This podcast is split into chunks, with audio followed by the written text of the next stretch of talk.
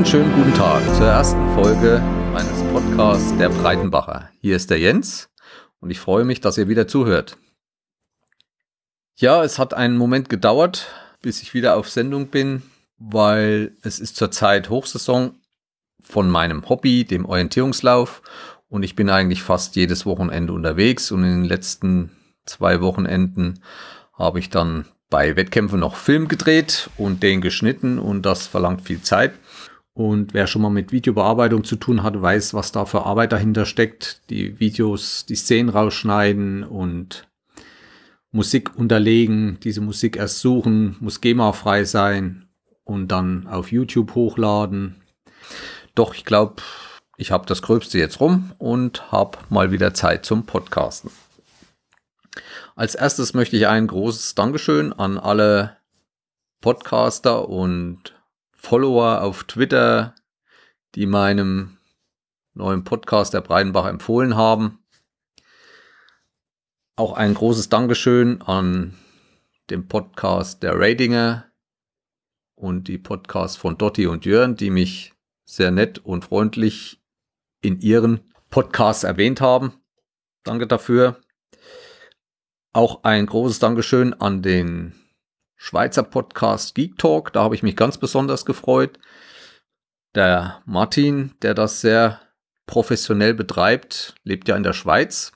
Und gerade die Schweiz ist äh, bei uns Orientierungsläufern eine Hochburg, weil die Schweizer es geschafft haben, in den letzten Jahren auch äh, in diesem Sport den Skandinaviern, die eigentlich immer vorherrschend waren, Weltmeistertitel und Europameistertitel und so einige Sachen abzunehmen und haben es geschafft, auch äh, insgesamt in der Bevölkerung diesen Sport zu einem, kann man sagen, Volkssport werden zu lassen in der Schweiz. Also auch in der Schweiz finden viele Wettkämpfe statt, manchmal auch sehr extreme Wettkämpfe, aber davon erzähle ich dann ein andermal.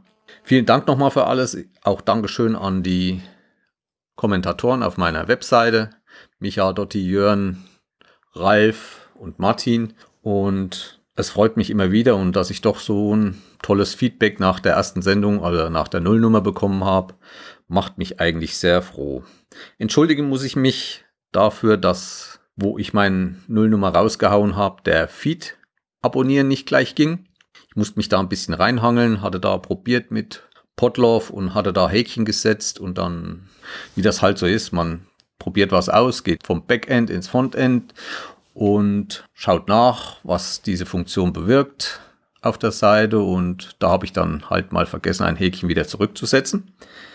Habe es dann aber noch gefunden und inzwischen müsste das auch funktionieren. Tja, was gibt's zu sagen? Podcast. Ich habe viele eurer Sendungen wieder gehört. Äh, und da gibt's halt auch Sachen dabei, zum Beispiel der Podcast von Enzyklia, wo ich wirklich geschockt war bei einem, bei einer Folge. Und zwar war das die Folge die Dose 32, wo sie die beiden Wanderer, welche die Tour von München nach Venedig über die Alpen gemacht haben. Und da wurde wirklich gesagt, dass man im Gebirge das Wasser nicht mehr trinken kann. Und soweit hatte ich bis jetzt noch nicht gedacht. Auch ich war vor kurzem noch im Gebirge, im Oberallgäu und habe da eigentlich noch das Wasser zu mir genommen. Was mich daran eigentlich stört, wenn ich im Bergen bin, das ist für mich immer äh, ein Stück Freiheit. Wenn ich da oben bin, da bin ich weg von allem und frei und, und da bin ich immer mit einem Becher oder mit einer Flasche und habe dort aus jedem Bach oder so getrunken. Und selbst das ist durch diese Kommerz der Wintersport Skifahrerei, die dort mit ihren Schneekanonen schießen und da chemische Zusätze drin haben, die sich im Wasser wahrscheinlich dann über das ganze Jahr äh, langsam die Berge wieder runterspült, äh, versetzt sind. Und das, das hat mich ehrlich gesagt ganz schön geschockt. Also das ist für mich wie ein Stückchen Freiheit wieder verloren gegangen durch diese Information. Könnt ihr euch die Folge mal anhören. Die Dose 32. Sehr interessant. Auch sonst, was die beiden da noch zu erzählen haben. Und das Interview von Leni ist natürlich immer erste Güte. Die andere Seite vom Podcast ist wieder, es gibt auch viel Lustiges und das Schöne beim Podcasten ist, man, man lebt in einer eigenen Welt, man, man kann diese eigene Fantasie entwickeln.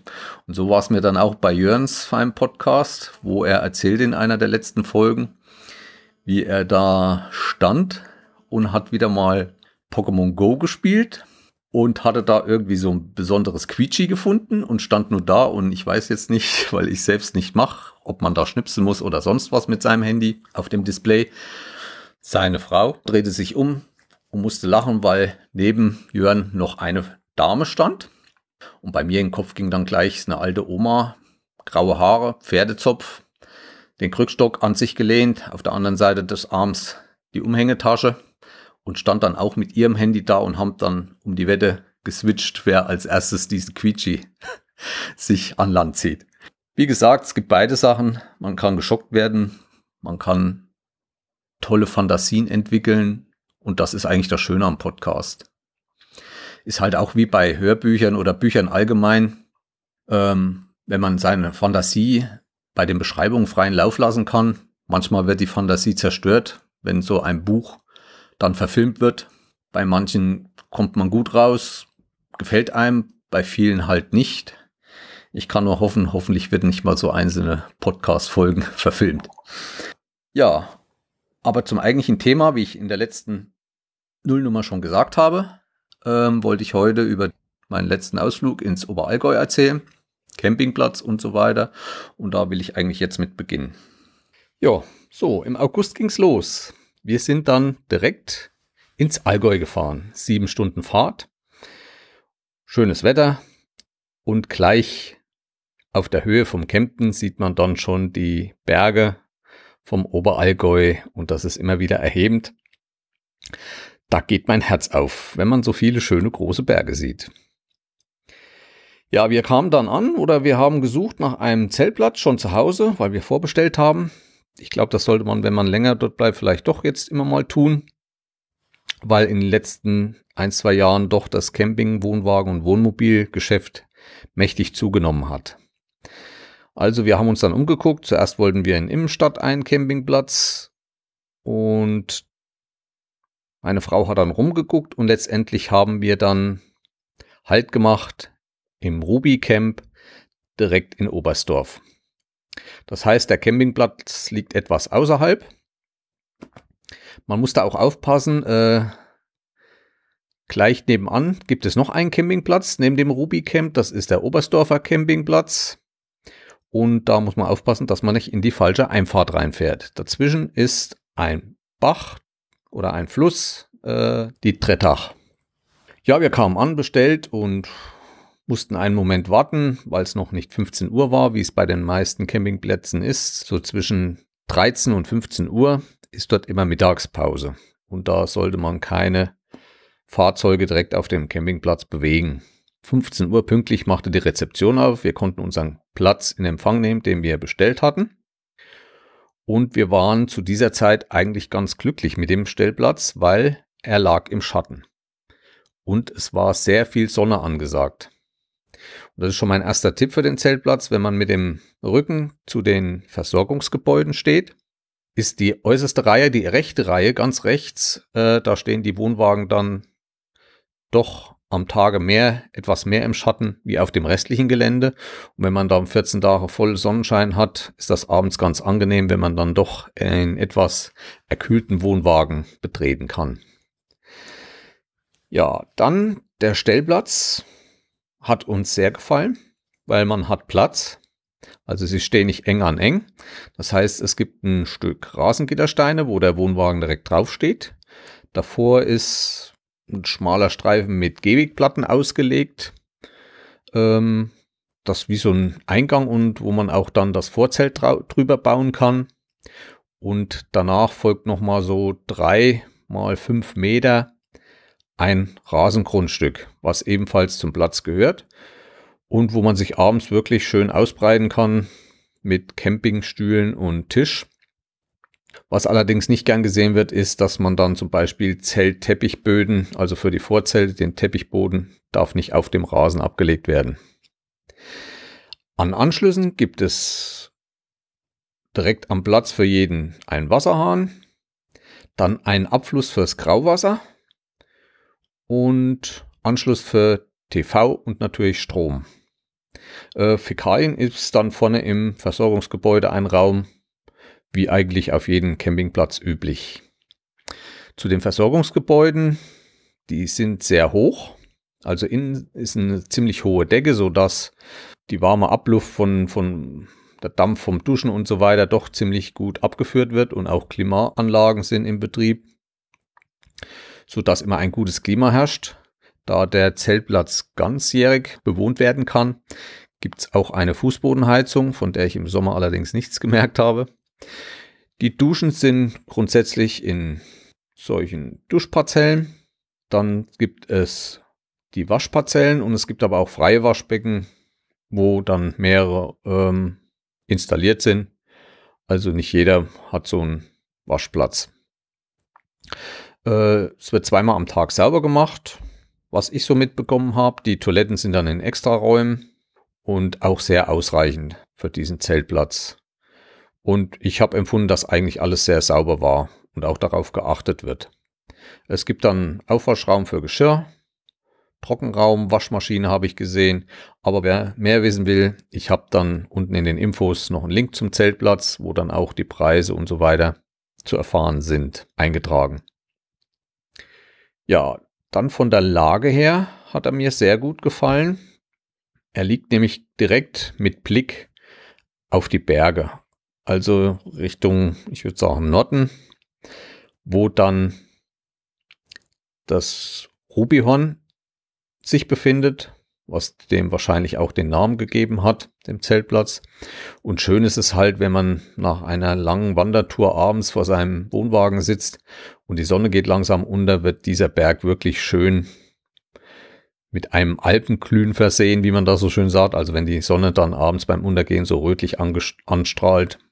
Und das ist auch ein wunderschöner Erholungseffekt. Der Zeltplatz ist und die Wohnwagen sind kreisförmig angeordnet auf dem ganzen Platz. Wie gesagt, ganz rechts die Reihe ist Schatten, der Rest nicht so.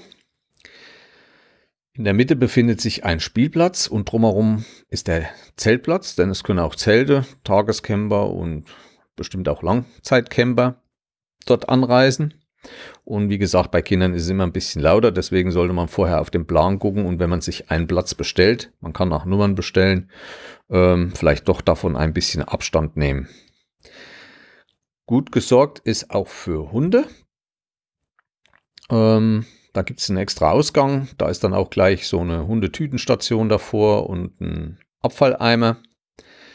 Ähm, so 100 Meter über die Straße vor dem Campingplatz fängt dann ein Wäldchen an Daneben gibt es einen Tennisplatz, ich glaube auch mit Tennishalle oder jedenfalls sportlichen Einrichtungen dort.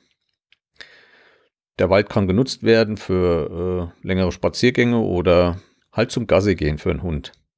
Nicht weit davon, also wie gesagt schon, die Trettach führt direkt am Campingplatz vorbei und trifft etwas weiter vorne flussabwärts mit der Breitach zusammen und dort ist dann der Iller-Ursprung. Also die Iller entspringt dort dann, entsteht aus den beiden Flüssen und fließt dann weiter in Richtung Sonthofen, Immenstadt und ich vermute, dass er in Bodensee fließt. Was gibt es noch zum Platz zu sagen? WLAN. WLAN ist vorhanden und kostet am Tag 1 Euro. Und meine Messungen haben so ergeben, so 6000er und Download und 2000 Upload. Natürlich so abends ab 20 Uhr bis 22, 23 Uhr ist äh, kaum Surfen möglich, weil da wahrscheinlich doch ein paar Leute mehr vom Campingplatz im Netz sind. Aber an den anderen Tageszeiten war eigentlich das Surfen ganz angenehm. Der Zeltplatz direkt liegt etwas am Rand von Oberstdorf ist so die letzte Einrichtung am Rand, so dass danach große Wiesen und Felder angeschlossen sind. Liegt an so einer Ausfallstraße von Oberstdorf, die in Richtung Sonthofen geht, aber mehr so hintenrum. Also wenig befahrene Straße. Der einzige Nachteil, den ich so ein bisschen bei dem Campingplatz sah, ist die Einfahrt, weil die etwas eng ist und auch noch eine Kurve sich darin befindet. Und wenn da Anreise ist und es entsteht eine Schlange, kann es schon mal passieren, dass keiner mehr auf den Zeltplatz rauskommt. Aber Im Urlaub hat man Zeit, da kann man auch mal eine Viertelstunde warten und dann geht das alles wieder seinen Gang. Der Zeltplatz besitzt weiterhin einen kleinen Laden, wo man so das Nötigste kaufen kann, aber auch zu gepfefferten Preisen. Und ein Café, in dem man nachmittags Kuchen und Kaffee zu sich nehmen kann. Die Zeltplatzmitarbeiter sind sehr freundlich und hilfsbereit und da gab es eigentlich kein Problem. Weiterhin befindet sich noch eine Gasstation oder Gasverkaufsstation auf dem Zeltplatz direkt. Was uns dies Jahr etwas gestört hat, ähm, war, dass an der Drettach, an diesem Fluss, direkt in der Umgebung vom Zeltplatz Bauarbeiten stattfanden, um das Flussbett weiterhin zu sichern, um bei Hochwasser nicht irgendwie noch jemanden zu gefährden. Und das hatte halt zur Folge, dass früh ab 8 Uhr eigentlich nicht mehr an Schlafen zu denken war, weil dann die Bagger und Kettenfahrzeuge losjaulten. Wir waren ja jeden Tag unterwegs und sind da auch nicht so spät aufgestanden. Aber Samstag und Sonntag hat man dann Ruhe. Ob das nächstes Jahr wieder ist oder in den Folgejahren, sollte man sich vorher informieren. Vor dem Zeltplatz ist eine Bushaltestelle, von der alle 20 Minuten diese Shuttlebusse fahren. Diese Shuttlebusse kann man bis Oberstdorf, dort kann man umsteigen und kommt eigentlich ziemlich günstig und schnell in alle benachbarten Täler. Und in Oberstdorf gibt es oder drumherum auch viele Sportstätten, die man sich anschauen kann. Gut, es sind Wintersportstätten. Das sind einmal diese berühmten Skisprungschanzen, wo auch die Vier-Schanzentournee eine Station macht. Dann wird gerade äh, in einem der Täler eine Skiflugschanze gebaut, wo dann auch sich, glaube ich, schon für die WM beworben wird. Dann hat man ein Langlaufstadion für Skilanglauf. Und es gibt in Oberstdorf gleich bei der Nebelhornbahn in der Ecke ein Eissportzentrum, also eine große Eislaufhalle. Und die haben auch im Sommer auf. Also wenn mal schlechtes Wetter ist, man muss nicht immer ins, ins Spaßbad, man kann da auch mal Schlittschuhlaufen gehen. Und wir hatten noch das Glück, dass gerade so eine Tournee von diesen ganzen Eiskunstlaufstars durch die Lande zieht und die machte gerade Station. Und meine Frau ist dann abends mal zu dieser Veranstaltung und es hat ihr sehr gut gefallen. Auch sonst ist, hat Oberstdorf im Sommer einiges zu bieten. Es hängen überall Plakate mit irgendwelchen Veranstaltungen, also auch da kann man abends was unternehmen. Der Zeltplatz ist weiterhin ein Ausgangspunkt für ähm, Wanderung. Also man muss nicht unbedingt immer mit dem Auto nach Oberstdorf reinfahren. Innerhalb so einer Viertelstunde kann man entlang einer wenig befahrenen Straße in Oberstdorf sein. In dieser Viertelstunde kommt man auch an einem Lebensmitteldiscounter vorbei. Und ein Stückchen weiter ist dann schon die Talstation der Nebelhornbahn sowie die Eissportanlage und auch die, dann nochmal fünf bis zehn Minuten, die Schanzen, die bestimmt jeder kennt von der einen Station der Vier-Schanzentournee jeden Winter, die ja auch in Oberstdorf Halt macht. Und weswegen wir hauptsächlich den Zeltplatz gebucht haben, war halt, dass man, wenn man mehr als sieben Tage dort nächtigt, eine Freikarte für jede Person bekommt, um ungefähr um die acht Seilbahnen in der Umgebung kostenlos nutzen zu können. Das heißt, man kann hoch und runter fahren, so viel man will. Es ist nicht jede Seilbahn dabei, aber die wichtigsten wie Nebelhorn, Fellhorn sind dabei und das hat sich natürlich ganz sehr im Portemonnaie bemerkbar gemacht. Meine Frau natürlich auch dazu animiert, einen regelrechten Seilbahnmarathon zu veranstalten. Also es verging kein Tag, wo wir nicht einmal Seilbahn gefahren sind.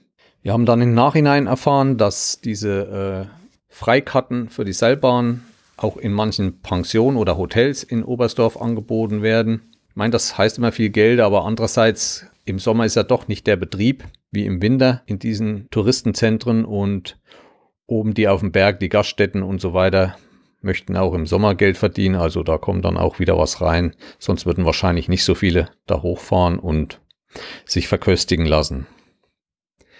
Ja, da ging das dann auch los. Wir sind dann mit der Nebelhornbahn in Richtung Nebelhorn gefahren.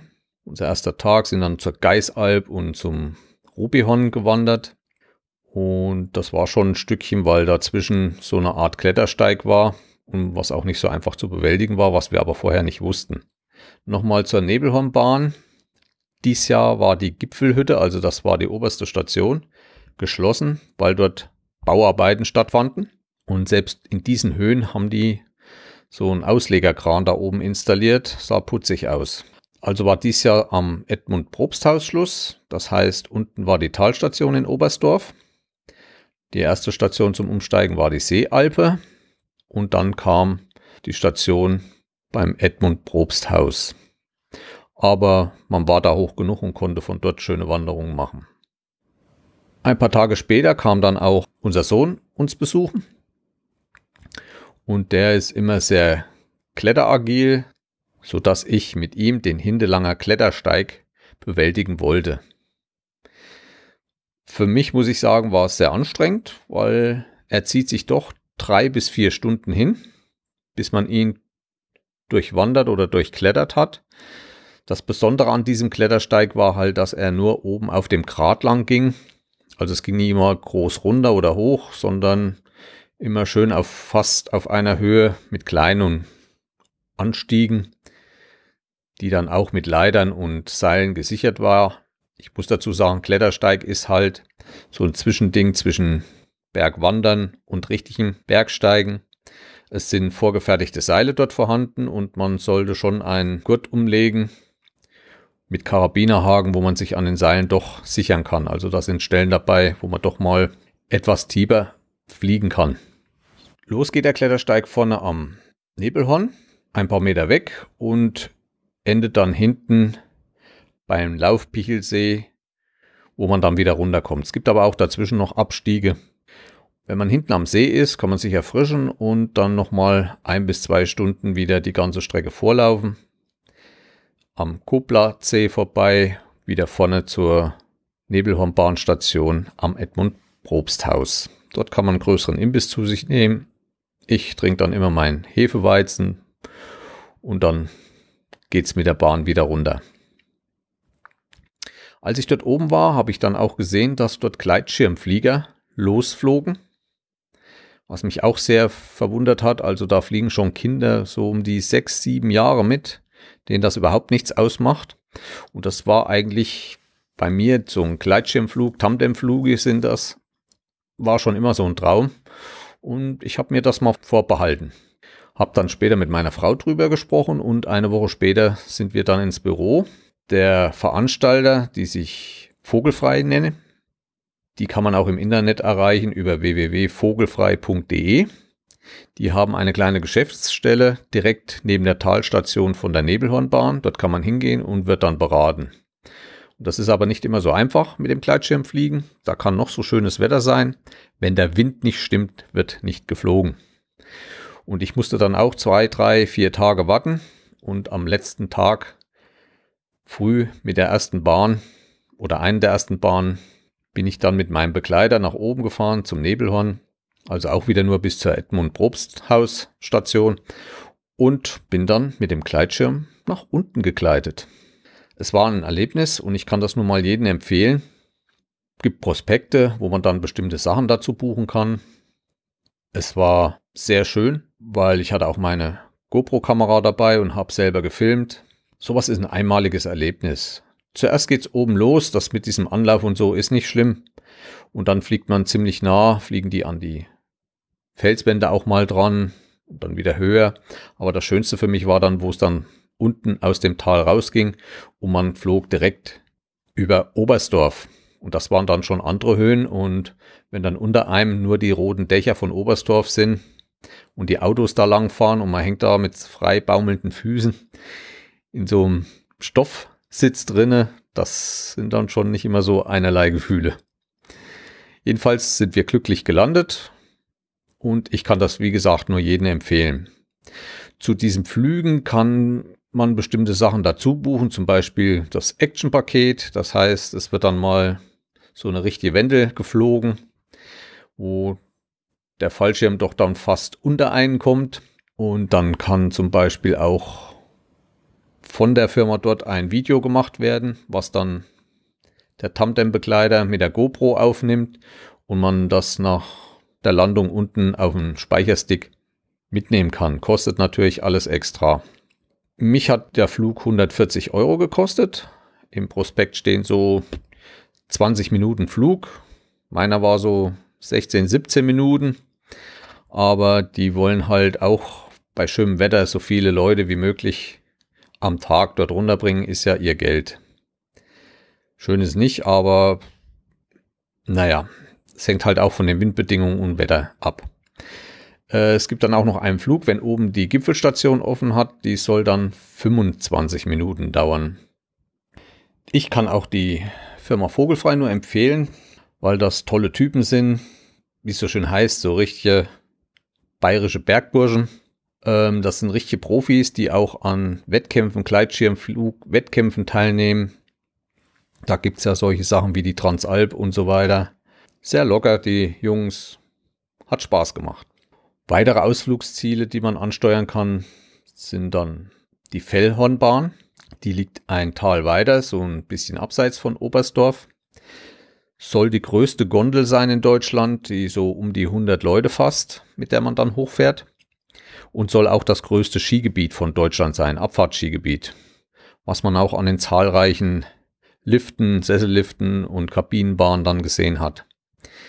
Ist man ganz oben auf dem Fellhorn, ist man direkt auf der Grenze zu Österreich und kann sogar eine halbe Stunde laufen, kommt zu einer Bahn, wo man dann wieder auf der anderen Seite nach Österreich runterfahren kann. Und diese ist ebenfalls in der Freikarte drinne, die es auf dem Zeltplatz gab. Ansonsten kann man da oben ein bisschen rumwandern und wir sind dann wieder runtergelaufen, teils. Und da kommt man halt an vielen Alps vorbei. Also in den anderen bayerischen Alpen heißt das Almen, aber im Allgäu heißt das Alp. Sollte man nicht verwechseln oder anders nennen. Und das sind auch diese typischen Wiesen, wo die Kühe weiden. Und da gibt es dann eine Berghütte, äh, wo aus jeder fast ein riesen Imbissangebot gereicht wird. Das reicht von Holzfällerplatte mit Schinken und Würst und Suppen Bier, Wasser, Kaffee, Kuchen, alles, was man sich denken kann. Das ist immer sehr angenehm, so dass man auch nicht viel im Rucksack mitnehmen muss, wenn man nicht so aufs Geld gucken muss. Nicht weit von Oberstdorf geht's dann auch über die österreichische Grenze und man kommt dann bei den Österreichern direkt ins kleine Walsertal. Und auch dort gibt es viele schöne Touren. Ich kann da empfehlen den großen Even. Wenn man mit der Seilbahn hochfährt, ist man eigentlich ziemlich zügig auf diesem Gipfel. Das ist ein besonderer, das ist wie so ein Tafelberg, also pultartig und sieht halt anders aus wie die anderen Berge drumherum und ist dort von Weiden schon immer zu erkennen. Und wir haben dann die Tour weitergemacht vom Even über den Gottesacker. Das war auch sehr interessant, sollte man auch machen. Hat aber dann insgesamt die Tour auch so um die vier bis fünf Stunden gedauert, weil man dann über ein riesiges Plateau aus einer Steinplatte wandert. Und dort sind immer viele kleine Löcher. Also das ist zwar schön zu laufen, man kann auch in diese Löcher nicht direkt hineinfallen, aber ist schon anstrengend, diese Tour. Besonders der Abstieg dann, das geht dann so ein ziemlich schmales Tal runter und mit viel Buschwerk und so, war ebenfalls auch eine schöne Tour. Aber man sollte nicht nur auf die Berge fahren, sondern auch mal in den Tälern wandern. Da gibt es wunderschöne Täler. Gerade bei warmer Witterung ist es angenehmer, in kühlen Tal an einem Bach oder an einem Fluss lang zu wandern, immer mal die Füße reinzustecken. Und auch für Fotografen gibt es da doch einige schöne andere Ansichten und andere Motive, als wie immer nur von oben nach unten zu fotografieren. Bei etwas schlechterem Wetter sind wir dann mal zum Christlessee gewandert. Das geht, glaube ich, vom Skilanglaufstadion in so ein Tal hinter. Dort ist ein besonderer See, der sehr, sehr klar ist und sehr kalt und dadurch sehr türkis schimmert, was schönes Fotomotiv ist. Nicht weit davon geht es dann in so einem Tal hoch zu einem Gasthaus Gerstroben. Auch in diesem Tal ist sehr schmal und, und da gibt es einen tollen Wasserfall, den man da besichtigen kann. Und wo wir dann in dem Gasthaus Gerstroben draußen Kaffee getrunken haben, dachte ich, naja, jetzt könntest du mal hier einen Cache suchen und so weiter und den mal mitnehmen. Jetzt hast du mal ein bisschen Zeit. Doch leider gab es da oben keinen. Also das wäre angebracht, vielleicht da oben nochmal einen Cache abzulegen, weil es ist eine wunderschöne Aussicht von diesem Café auf die gegenüberliegenden Berge und runter ins Tal. Das hat uns auch sehr gefallen, die Tour. Tja, was kann man weiter noch unternehmen? Es gibt die Breitachklamm. Die ist zwar nicht sehr groß, aber sehr interessant und auch für Fotografen hat es schöne Motive zu bieten. Weiterhin bei schlechtem Wetter gibt es Spaßbad in Sonthofen. Man ist nicht weit von Immenstadt entfernt. Dort gibt es den Alpsee. Am Alpsee kann man Boot fahren oder da ist auch eine Freilichtbühne, wo Veranstaltungen stattfinden. Und seit diesem Jahr gibt es dort eine neue Kletteranlage, also wie ein Hochseilgarten, nur komplett künstlich ohne Bäume angelegt. Also da wurden dann so Metallsäulen hingesetzt, wahrscheinlich so 10 mal 10 Meter auseinander. Man wird dort unten auch in einen Gurt geschnallt. Man kann sich dort nicht ausklinken mit dem Gurt. Also das läuft alles mit Schienen und hat, glaube ich, drei oder vier Stockwerke, wo dann diese einzelnen Attraktionen angeordnet sind, mit über Seil gehen und über einen Baumstamm gehen. Aber man ist immer angeseilt. Dann gibt es bestimmte Punkte, wo man aneinander vorbeigehen kann. Und auch die Treppen hoch und runter sind dann zwei Schienen, damit da kein Stau oder sowas sich bilden kann. Und wenn man immer noch Zeit hat, kann man auch einen Tagesausflug zum Bodensee machen nach Lindau, was wir auch getan haben. Und Lindau mal von innen so richtig beguckt. Sehr schöne Stadt, sehr schöne Gegend, aber auch allein die Fahrt schon von Oberstdorf nach Lindau ist schon ein Genuss für die Augen, wenn man schönes Wetter hat, hat gute Sicht. Es macht schon Spaß. Es ist wirklich das Oberallgäu eine wunderschöne Gegend, die man unbedingt gesehen haben muss. Und ich kann nur jeden raten, mal dort Urlaub zu verbringen und sich mal die Zeit zu nehmen, sich dort umzutun. Also uns hat es da unten sehr gut gefallen. Wir wollen auch eines Tages nochmal dorthin, werden wahrscheinlich dann auch wieder RubyCamp anfahren. RubyCamp gibt es eine Internetseite, die ich nochmal unten verlinke und auch bei camping.info gibt es Bewertungen, die man sich durchlesen kann. Also uns hat sehr gut gefallen, obwohl das uns wir noch nicht viel Meinung haben über Zeltplätze, weil das erst unser dritter war, den wir mit unserem Wohnwagen, den wir seit letzten 2015 Frühjahr haben, war. Es ist ein sehr kleiner Campingwagen, äh, 370, aber ich glaube, diese Zahl heißt immer ungefähr die Länge von der Kabine in den von den Wohnwagen, wenn ich mich nicht irre. Wer es besser weiß, kann mich mal belehren.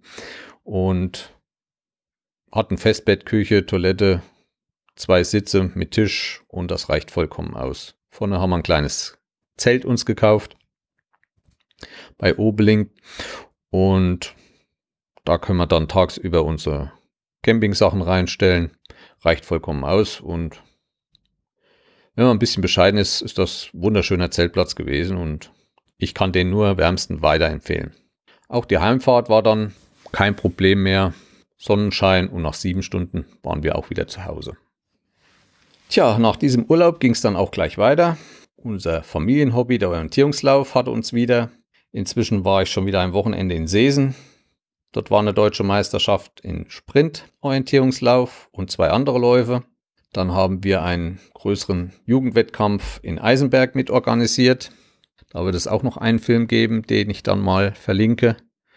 Und wir sind auch schon wieder auf dem Sprung zum letzten größeren Event dieses Jahr nach Güstrow. Dort findet die deutsche Meisterschaft im Langorientierungslauf statt und das ist eigentlich immer der Höhepunkt des Jahres. Und da werden ebenfalls wieder die deutschen Meisterschaften auf der Klassikerstrecke ermittelt. Auch wieder ein kleiner Sprint und noch ein Staffellauf, so dass wir jetzt über die Feiertage an dem Wochenende dort oben verweilen werden und gleich ein bisschen Natur der Mecklenburger Seenplatte miterleben wollen.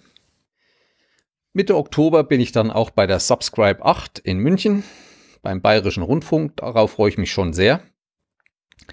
Nur wegen dieser Veranstaltung wäre ich wahrscheinlich nicht nach München gefahren, aber mein Sohn wohnt zurzeit in München, der zieht auch dort um. Da will ich ein bisschen was helfen.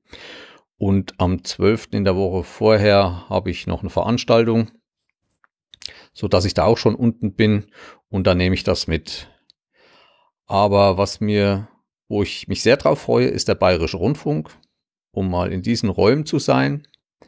weil äh, da gibt es auch noch eine kleine Vorgeschichte bei mir. Der hat mich früher in meiner Jugend öfters geärgert. Und zwar war das der Bayerische Rundfunk, der BR3 im Radio. Wie ihr ja wisst, komme ich aus Südthüringen und ich habe mal in einem anderen Land gelebt, was es nicht mehr gibt, politisch. Und da wissen viele, dass wir dort zwar Radio hören durften, aber nur das eigene aus dem eigenen Land und aus anderen Ländern halt nicht. Und da ich ziemlich in Grenznähe gewohnt habe, konnte ich auch die Radiosender der benachbarten Länder hören. Und dazu gehörte auch der Bayern 3 vom Bayerischen Rundfunk. Denn ich habe in meiner Jugend auch so Klassendiskos veranstaltet, habe mir da eine Discoanlage gebaut. Es gab ja immer nichts, aber ich erzähle in einer anderen Folge mal, was ich mir da einfallen lassen habe. Aber irgendwo musste ja auch ein bisschen gescheite Musik herkommen. Es gab zwar auch in unserem Radiosendern, die es bei uns gab, äh, 60 zu 40 Prozent Klausel, also 60 Prozent musste eigene Musik aus dem eigenen Land gespielt werden und 40 Prozent aus dem nicht sozialistischen Ausland sozusagen. Da konnte man auch einiges sich aufnehmen, aber das meiste kam dann aus anderen Sendern. Ich habe auch viel den HR3 gehört. Ich weiß nicht, wer noch kennt. Martin Hecht, Thomas Koschwitz vom Bayerischen Rundfunk Gottschalk und Fritz Egner. Und die meiste Musik habe ich dann immer, weil sie da am besten ausgespielt wurde, war die Hitparade International vom Hessischen Rundfunk. Werner Reinge, jeden Donnerstag 19 bis 21 Uhr, viele Jahre lang, stand ich dann vom Radio und habe mit dem Kassettenrekorder dann die einzelnen Stücke aufgenommen. Und da mein Vater auch schon damals so technikaffin war, wie ich heute noch, damals kannte man das Wort Gadget noch nicht, aber er war auch einer der ersten, der sich den ersten Kassettenrekorder, den es damals in unserem Land gab, gekauft hat und dadurch konnte ich das dann machen.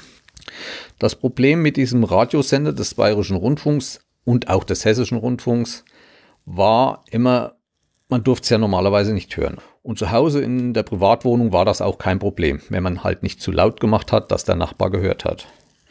Die Eltern haben dann natürlich gesagt, erzähl nichts in der Schule, das brauchen die anderen nicht wissen, dürfen nicht wissen und so weiter.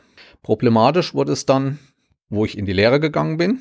Ich war im Internat damals und habe auch mein Radio mitgebracht. Und das war schon das erste Problem, so ein Radio im Internat. Das musste nämlich genehmigt werden. Und ich weiß nicht, ob ihr das noch kennt. Früher hatten die Radios so einen Zeiger, der dann auf so einer Skala hin und her bewegt wurde. Mit einem Rad an der Seite gedreht. Und da war drin äh, eine Seilaufhängung wo dann so ein Stift hin und her und man sah dann immer, wo man war, Berliner Rundfunk oder irgend solche Sender. Und da musste man dann erst das Radio genehmigen lassen und dann wurde auf diese Scheibe wurden Striche gemacht. Und zwar immer an der Stelle, wo ein Sender aus unserem Land war. Damit man Kontrollen machen konnte, kam man rein ins Zimmer, guckte, der Zeiger stand richtig auf so einer gekennzeichneten, alles klar. Weil man ja gewohnt war vorher, auch andere Sender zu hören, wollte man auch im Internat nicht unbedingt immer die eigenen Sachen hören. Und da das Internat dann auch schon eine öffentliche Einrichtung war, war das halt dort verboten. Trotzdem hat man gehört, man hat dran rumgeschraubt. Und das ging auch ganz gut beim Bayerischen Rundfunk. Die Musik, alles bis auf den Jingle vom Verkehrsfunk. Ich weiß nicht, wer sich noch da erinnern kann. Ich glaube, heute ist er auch noch in einer Abwandlung ein bisschen zu hören. Da, da, da, da, da, da, da. Und da ging dann bei uns das große Rennen los. Denn man musste das Radio so schnell wie möglich wieder mit dieser Skala auf den Strich bringen, bevor irgendeiner von den Erziehern oder so reingeschossen kam. Und da habe ich ganz schöne Wettlaufveranstaltungen gemacht. Und das hat mich immer stark geärgert, weil dieser Sound und diese Verkehrsvorhersage oder für was sie das gebracht haben, die hat mir manchmal den letzten Nerv geraubt. Gerade abends, wenn so alles ruhig war und man hat noch ein bisschen gehört, Kopfhörer gab es noch nicht so.